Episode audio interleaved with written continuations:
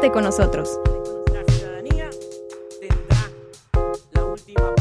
Entra en un debate y análisis fresco y profundo de los fenómenos más importantes de la política local y nacional. Me canso, ganso. Enrique Toussaint te invita a que nos sentemos en la misma mesa. Un podcast de 40 decibeles.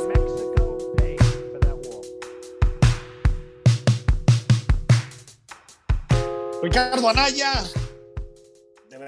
volver a audiencia hasta el próximo 31 de enero. Todo indicaba que hoy podría ser un día importante para el caso de Ricardo Anaya, pero al final el juez decidió entregarle a la defensa del ex candidato presidencial pues poco más de dos meses para preparar el caso. La defensa, el abogado dijo que, que, no habían tenido el tiempo necesario para leer los miles y miles de, de, de, folios que tiene la investigación de Ricardo Anaya y todo en un contexto en donde el propio Ricardo Anaya hizo declaraciones al Wall Street Journal diciendo que esto era una persecución política. El periódico de los Estados Unidos también investigó con distintos juristas y, y de entender que el caso contra Ricardo Anaya es muy débil.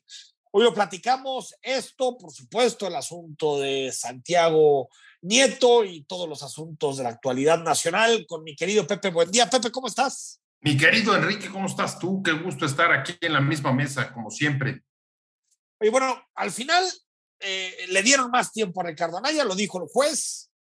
Es la última vez que se posterga la, la, audiencia, pero empieza a existir eh, a nivel internacional y también a nivel local, estimado Pepe, una idea de que detrás del caso de Anaya, que solamente está la declaración de Lozoya, pues que realmente detrás del caso de Anaya hay muy poca sustancia y que es más un capricho de la Fiscalía General de la República y del presidente que, que, realmente un asunto con, con pruebas de fondo, ¿no? Bueno, lo que vimos hoy, Enrique, este diferimiento hasta, hasta, hasta enero, hay que eh, apuntar que eh, al mismo tiempo ahora lleva acompañado el citatorio para sí. que Anaya comparezca de manera presencial.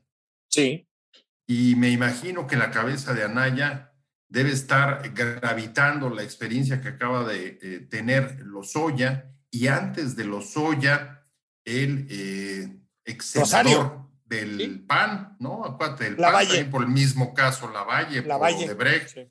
y por supuesto también Rosario Robles, y debe de tener las luces prendidas, luces que en efecto eh, se están eh, poniendo también en los medios internacionales, como recordabas de la entrevista con el, con el Wall Street Journal. Y la pregunta clave que me parece aquí, Enrique, es, ¿quién entiende al fiscal? La verdad es que yo no estoy entendiendo bien cuál es la lógica detrás de los movimientos del fiscal Hertz, con todos estos casos que acabamos de relatar. Si en efecto hay un problema de incompetencia, así simple y llanamente, incapacidad de armar un caso sólido, presentar una acusación y en su caso proceder contra un implicado, o estamos hablando de, eh, digamos, una especie de lógica como, no sé si recuerdes, un, eh, filósofo francés del 68 que escribió una obra que se llamaba La sociedad del espectáculo Ajá, y él decía, ajá. oigan, el espectáculo en política no crean que es algo su, eh, supletorio ni es un decorado. No, no, el espectáculo no es un suplemento del mundo real, sino el mundo real en sí mismo. Es un modelo ya sí. de vida permanente que en buena medida nos y más, lo que estamos viendo con los ahorita, procesos judiciales. Sí. Bueno, el texto, un texto buenísimo de Guy Debord, pero eh, eh, a ver, es lo que está, aparte con las redes sociales y la comunicación en, en tiempo real, pues sí, vivimos en el espectáculo permanente. Ahora, eh, Pepe, a mí el caso de Ricardo Anaya me parece muy, muy, muy preocupante, no tanto por Anaya en sí mismo, sino por lo que ilustra de nuestro sistema judicial. Me parece que lo que hemos sabido hasta el momento del caso Odebrecht, hasta el momento es poquitito, poquitito realmente. O sea, lo, lo que realmente ha cantado, lo que ha dicho eh, eh, Lozoya, tiene más que ver con cuáles son los adversarios del presidente de la República, cuáles son los adversarios de la cuanta transformación que, que con resolver de fondo lo que supuso el hecho de que Odebrecht haya inyectado dinero en la campaña de Enrique Peña Nieto y después haya obtenido eh, contratos públicos. Yo creo que Ricardo Anaya, con las pruebas que estamos viendo en este momento, Pepe se está convirtiendo claramente en un perseguido político. O sea, yo, eh, está pasando algo similar a lo de Rosario Robles. Rosario Robles creo que tiene responsabilidad en el caso de la estafa maestra, pero hasta el momento no le han podido probar eso y la han eh, sometido a una prisión preventiva totalmente injustificada porque no tiene ni riesgo de fuga ni destrucción de pruebas. Eh, eh, lo que querían hacer, Pepe, es entambar a, a, a, Anaya. Anaya tuvo dinero, tiene abogados, se puede ir del país, pero a mí sí me preocupa ver que eh, la utilización selectiva de la justicia sigue gozando de cabal salud en nuestro país. La verdad es que ese, eso, no, eso nos conduce, digamos, a, a, otra hipótesis más y quizá la que se fortalece más con estos casos y es justo lo que acabas de decir, la aplicación selectiva de la justicia. Y eso sí tendría, pues definitivamente un impacto eh, muy negativo, pues no solamente para el caso de Brecht o para los inculpados, sino para la propia democracia del país, porque sí. si hay algo alejado, Enrique, del funcionamiento de una democracia es que la justicia comience a ser utilizada políticamente para perseguir o atacar eh, adversarios políticos. Ahí hay un asunto, un asunto que, recorre los distintos casos que hemos visto. Y me parece que antes incluso de lo que acaba de declarar Anaya diciendo que lo suyo es una persecución porque lo quieren destruir, hay una declaración importante que hizo el ex eh, defensor de Lozoya. Lo recordarás, el sí, también sí, sí, ex procurador Javier Cuello Trejo, Trejo sí, sí, sí, Cuello, que de manera rotunda dijo todo el tiempo que yo estuve defendiendo a Lozoya y conociendo el caso Odebrecht, la verdad es que el caso no se sostiene. Esta acusación contra Anaya no tiene sustento por una simple y sencilla razón, porque no hay pruebas. Y ahí está donde está el talón de Aquiles de todos estos casos. Acabamos de ver cómo ingresaron después de 15 meses a Lozoya por eh, no entregar o cumplir con el pacto de colaboración, el criterio de oportunidad al que se había acogido, porque no, no parece tener las pruebas que prometió. Y sin esas pruebas, entonces todavía es más Pero, difícil ¿sí? ver cómo se va a montar el tema. Es que no, no, no, no, es un talón de Aquiles, es la destrucción del caso. O sea, si no hay pruebas, no hay caso. ¿no? Por más que, o sea, lo que sabemos es que Marcelo Debrecht y su gente hicieron depósitos en, en, cuentas de Lozoya, tanto cuentas eh, eh, eh, pertenecientes a él como prestanombres y en cuentas offshore, es decir, en cuentas en paraísos fiscales. eso es lo que sabemos hasta el momento. Ya después, ¿qué pasó con el dinero? ¿A quién se repartió? Todos son hipótesis, eh, los sobornos son hipótesis no comprobadas, no dudo que haya habido, pero aquí en un Estado de Derecho se tienen que probar las cosas, no es simplemente eh, especular. Ahora, si tú ves, Pepe, lo que dijo el presidente de la República en la mañana cuando se refirió exactamente a Ricardo Anaya, lo acusa de tener buena amistad con Peña, lo acusa de estar participando en las reformas, pero no lo acusa de ningún delito. Es que el problema es que la causa de Odebrecht, que debería ser ¿cómo le hacemos para ir eh, quitando, para ir eh, desgranando esas tramas que existen entre el poder económico o de Brecht, el poder político, el PRI en su momento y la campaña de Peña Nieto, para condicionar las decisiones de gobierno? Eso es el fondo del caso de Brecht, que, que es una trama de corrupción. Pero en lugar de eso, lo que el presidente quiere hacer es decir, miren, eh, eh, estos son corruptos, el neoliberalismo es corrupto y todos, desde Peña hasta Naya, pasando por el PRD y por quien sea, todos están metidos en la misma corrupción. El caso que está construyendo el presidente, que está construyendo la fiscalía es político y ojalá no lleguemos a algún momento en este país en donde el caso de Anaya se convierta en algo común y corriente, es decir, que quien quiera buscar cierto nivel parejo, eh, cierta cancha, de piso parejo para poder defenderse, tenga que salirse del país. A mí me parece que es eh, eh, muy preocupante lo que está pasando con la Fiscalía General de la República y a veces veo que por las filias o las fobias con relación a Naya hay personas hay medios, hay periodistas que no se atreven a ser categóricos con lo que, con lo que estamos viendo. Lo que estamos viendo en este momento, en este momento, no, no, no, no hay nada, no hay ningún indicio, no hay ninguna prueba que nos haga pensar que Ricardo Anaya es culpable de lo que lo están acusando. Por lo tanto, yo veo, Pepe, lamentablemente pura política. ¿eh? La reforma energética de Peña de 2013 es la madre de todas las batallas a la luz de las vicisitudes que ahora enfrenta la reforma eh, eléctrica del presidente López Obrador. Y ahí me parece que hay que distinguir, eh, Enrique, por supuesto es un escándalo haber sabido de los sobornos de Odebrecht que pudieron haber ido a parar justamente a sobornar legisladores para sacarla adelante. Eso no nos queda la menor duda. Pero no se ha aprobado. Eso no se ha aprobado. No, y exigimos que investiguen a fondo. Eh, eh, absolutamente todas las eh, pruebas que nos puedan conducir a conocer la responsabilidad de, de, ese hecho. Al mismo tiempo, también te digo que eh, y lo decía en su defensa Naya, y la verdad es que no suena en absoluto ilógico, desde el punto de vista político, no deja de sonar raro que tengan que, hayan tenido que sobornar a un político del PAN como Anaya, cuando su partido venía defendiendo la reforma, claro. que ese es negocio, Pepe, eso es negocio, ¿eh? Desde Que te sobornen por aprobar algo que tú quieres aprobar, eso es, eso es un negociazo.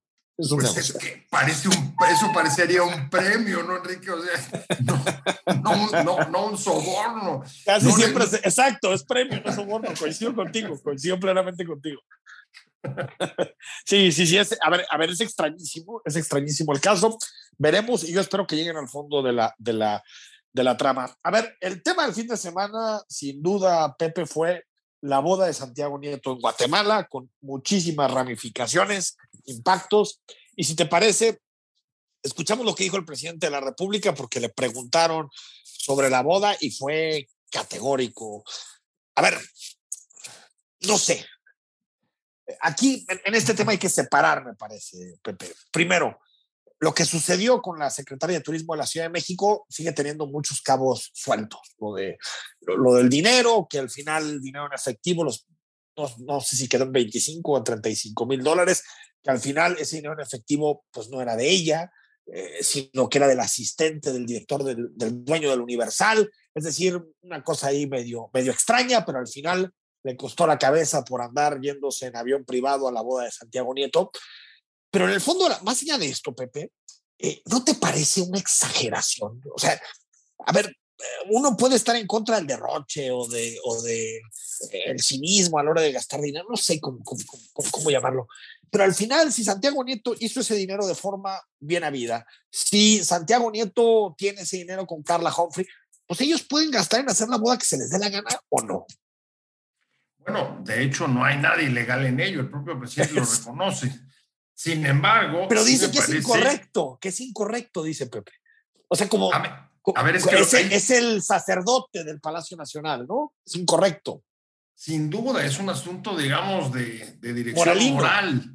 De dirección moral, eh, pero con algún sustento, porque ellos, ellos, eh, Nieto, eh, responde y participa en un gobierno con una moral y unas ideas y unos principios que el presidente puso eh, sobre la mesa desde un principio. Eso creo que nadie se lo puede. Pero, eh, pero en el sector público, en la vida privada, Pepe, supongo que cada quien puede, eh, sin violar la ley, hacer con su dinero lo que decida o no. O también eso el presidente lo decide, lo define. Pues sí, a ver, no, sin duda, en tu vida privada lo puedes hacer, pero un personaje público tiene, tiene, la verdad es que fronteras bastante delgadas con su vida privada porque lo que haga un personaje como Santiago tiene repercusiones y alcances para todo un gobierno. Y ahí está el caso, pues justo de lo que proyectó con su boda en, en, Guatemala. Y es esta idea de que el derroche, la ostentación, no cambian y son iguales a los del gobierno anterior. Y yo creo que eso es lo que más le duele al presidente. Sí, coincido. Coincido que eso le duele. Coincido que eso le duele lo pone en la misma tesitura y además, y esto es todavía lo más difícil de entender para mí, es, estaba el antecedente de César Yáñez a los pocos días de haber empezado este gobierno, uno de los hombres mucho más cercano que lo que hoy eh, es eh, el del presidente, en el que se casa en Puebla, sale en una revista del corazón, parece que le vende el reportaje a, a, la revista y la respuesta fue fulminante. Sí, pero, pero a ver, eh, si en realidad los, los que sacamos a patadas de gobiernos anteriores los hicimos por corruptos, no porque sean ostentosos y derrochadores con su dinero personal. Si ellos con su dinero y lo hicieron bien, eh, eh, trabajando y de acuerdo a sus salarios y lo gastan, pues allá ellos. O sea, me parece que, que, que el presidente de la República trata de ser distinto en este tipo de cosas muy simbólicas, porque yo creo que la privacidad, aunque seas un personaje público, la privacidad de una democracia sagrada, o así yo pienso, tal vez soy muy francófilo, pero siempre he pensado que la privacidad es un valor eh, eh, que, que, tenemos que defender frente al Estado, frente a las empresas tecnológicas como Amazon o como estas que también quieren robar nuestra privacidad, o frente a los medios de comunicación. Es decir, que la privacidad es un derecho de todos, te llames Santiago Nieto, seas cuentacuentos o seas lo que sea. Pero me parece que a lo que, o sea, el presidente se fija mucho en lo simbólico, pero, pero hay otras cosas que no le llaman y ahí sí puede haber cosas relacionadas con corrupción, no sé, lo que pasó con sus hermanos, lo que pasa con la riqueza de Manuel Barlet y sus casas, las licitaciones que ha habido a familiar. Es decir, esas sí son cosas de corrupción, Pepe. Lo otro, pues son simplemente decidir eh, si está bien o está mal que una persona haga determinados gastos con su, con su dinero, pero pues, al final, no sé si estarás de acuerdo conmigo, esa es una decisión individual en donde la política no debe, eh, un campo en el que la política no debe, no debe actuar, ¿no? Bueno, a ver, creo que aquí hay, hay varias aristas. Si quieres, vamos a ver eh, eh, algunas de ellas. Tú ya las mencionaste. A ver, veamos el, el, el, el, tema de la exsecretaria de turismo. Ahí sí estoy de acuerdo. Que tiene que renunciar. ¿Por qué tiene que renunciar? Porque no puede o no tiene manera de explicar por qué iba en un avión privado, privado supuestamente rentado por Ili Ortiz. Es decir, es, es, eso hasta conflicto de interés puede ser. Absoluto, y además acompañado de un productor cultural que ganó una licitación recientemente de manera directa para hacer obra, un, montaje en, la ciudad. Entonces, pues ahí la inculpación es bastante directa. Totalmente claro, sí. Segundo, eh, este tema de el director de un diario que invita en su avión privado a políticos, pues otra vez nos regresa, pues, digamos, a esas viejas épocas de relaciones un poco poco extrañas, amigos, amistades peligrosas, por decirlo de otra manera, como aquella película, ¿no? Eh, sí, sí, sí. En, la que el contubernio de los medios y los políticos daban como por resultado, pues justamente que en la vida privada pudieran convivir, aunque tuvieran que guardar en la vida pública la, la fachada al menos de, de la independencia, ¿no? Controlan al poder. Entonces, ahí está el caso de ella. Está el caso de Ili Ortiz, otra vez como decíamos, esa línea tan delgada de los compromisos que se pueden adquirir un gobierno si tiene esa cercanía con los medios. Y la tercera es el tema de, pues, un poco el fiscal anticorrupción, o sea, el hombre o la cara del zar que persigue, investiga las cuentas, las corrupciones de todos, es hoy lo que representa Santiago Nieto. Y en ese sentido, entendiendo la política como actos, actos públicos de hombres libres, pues evidentemente eh, lo que haga o lo que se conoce eh, sobre su vida privada con esta boda, pues sí nos refleja pues que tuvo al menos poco cuidado, Enrique, en, mantener, digamos, el decoro en línea con lo que el propio gobierno, su gobierno, al que, al que trabaja, al que sirve, ha marcado sobre la conducta de los funcionarios públicos. Sí, sí, sí. sí. No, a ver, yo la primera parte lo digo, también el asunto de ser más cuidadoso. Entiendo tu, tu argumentación, pero lo otro me parece que es más parte de una izquierda, pseudo izquierda moralina que tenemos, que, que, está más preocupada en decirnos cómo debemos de vivir, qué debemos de consumir, si tenemos que jugar Xbox o no tenemos que jugar Xbox, si tenemos que comprar ropa de marca o no, si tenemos que vivir con una justa medianía o no, que en realidad resolver los grandes problemas del, del país. En el caso de, de, de la exsecretaria de Turismo, pues está claro. cometió gravísimos errores y creo que la jefa de gobierno de la Ciudad de México actuó bien, actuó con reflejos, le dijo gracias, eh, se acabó, pero en el resto creo que hay más morbo que realmente interés público. ¿eh? Pero esto también sucede con las bodas. ¿eh? A ver, en, en, a ver en, efe, en efecto, a ver, para nadie es una sorpresa que la cuarta transformación del presidente López Obrador lo que quiere es imprimir, digamos, una nueva dirección moral. Eh, eso a, es lo que a mí me, me pone a, la vida, a la vida pública. A ver, lo ha dicho hasta la, hasta la saciedad. ¿Qué es lo que más puede ser veneno puro para esa pretensión, pues la doble moral y la hipocresía. Sí, es decir, no, claro, me hablas claro. a mí de moral y luego tus funcionarios resulta que hacen lo mismo que hacían los anteriores. Sí, pero es, es, que a veces. Puro. Sí, a veces parece que es mejor violar la ley o la constitución o una resolución de un juez. Eh, es mejor y, y, y genera menos problemas para la autollamada cuarta transformación que, que, que, temas relacionados con este tipo de derroches en la vida privada. Y eso se me hace que es como perder totalmente la brújula. Totalmente bueno, la brújula. Es, que si, es que si regresamos a lo que comentábamos sobre la política como espectáculo, sí, sí, Enrique, sí, sí. Está Tal vez esto pega más. Sí, sí. Esto pega más que el otro. Claro, sí, ¿por qué? Porque es un tema, digamos, de credibilidad, de legitimidad, de prestigio, de símbolos y no un asunto que tenga que ver con la transgresión a la ley, estás transgrediendo en todo caso al proyecto o a la moral de un gobierno. Sí, no, totalmente. No, no, no al cuadro legal del país, donde sí hay casos en los que pues, decíamos, como Anaya puede ser eh, puesto a disposición de la justicia, pues sin pruebas, y eso sí sería, eso, eso sí sería no solo incorrecto e inmoral, sino ilegal. Pepe, hablo ya voló a Nueva York. Ya se fue. A participar en la Asamblea General de las Naciones Unidas. Oye, ¿y en qué día sucede todo esto? Justo, justo cuando está ahí el, el, el espectáculo de, eh, de, Nieto, el presidente dice, voy a ir a hablar, porque como vamos a asumir la presidencia del Consejo de Seguridad. De quiero, seguridad, cierto. Quiero darle al mundo la receta para atacar la corrupción. ¿Cuál es la receta? Mi modelo dice, sí funciona, es cero corrupción, cero impunidad, honestidad y combate a la desigualdad. Bueno, pues llega con una maleta, con una maleta de ausencias y la última fue la que le mandó de regalo Nieto para que se la llevara a esta conferencia a Nueva sí. York. Sí, no, no llega no llega, no llega con los mejores ánimos. Y por cierto, la, tú lo escribiste en, en Excelsior este fin de semana, eh, eh, Pepe, eh, pues digamos, la, se apagó la reforma eléctrica.